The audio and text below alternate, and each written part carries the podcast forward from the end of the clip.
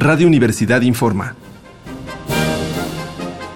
Corte informativo matutino del lunes 30 de septiembre de 1968.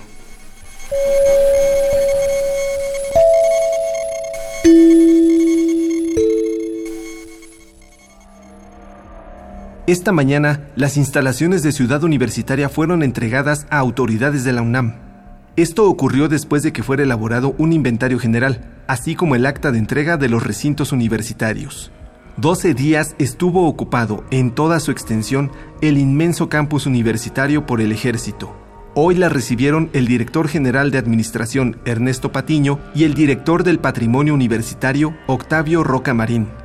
Tras efectuarse la devolución, el Consejo Nacional de Huelga ofreció una conferencia de prensa en el auditorio de la Facultad de Ciencias de la UNAM.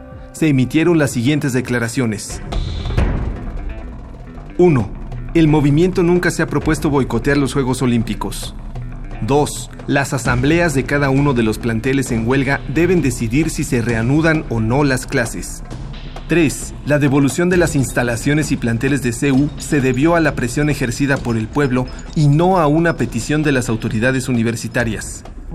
4. Las instalaciones y equipos que quedaron en CEU durante la ocupación militar fueron objeto de robos y destrozos. 5. Los últimos actos de violencia ocurridos en el casco de Santo Tomás y otros centros politécnicos constituyeron un legítimo acto de defensa del IPN.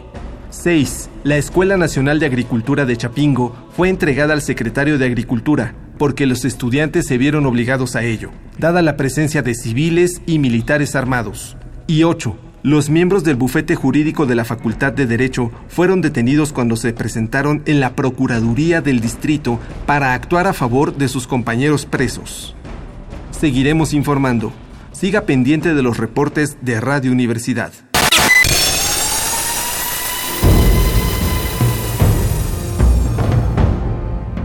M68. 50 años del movimiento estudiantil.